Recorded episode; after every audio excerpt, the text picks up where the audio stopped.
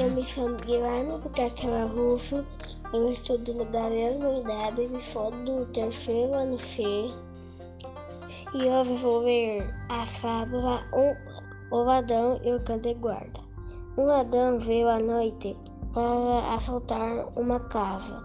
Ele trouxe consigo vários pedaços de carne para que pudesse acalmar um feroz cão de guarda que vigiava o local. A carne serviria para distraí-lo, de modo que não chamasse a atenção do seu dono com latidos. Assim que o ladrão jogou os pedaços de carne aos pés do cão, este disse: Se você está ficando carne minha boca, cometeu um grande erro. Tão inesperada gentileza vinda de suas mãos. Apenas serviam para me deixar ainda mais atento.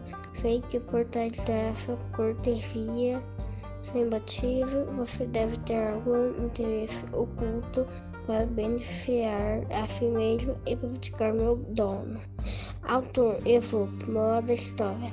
Gentilezas inesperadas é a principal característica de alguém com mais ou fecundas intenções.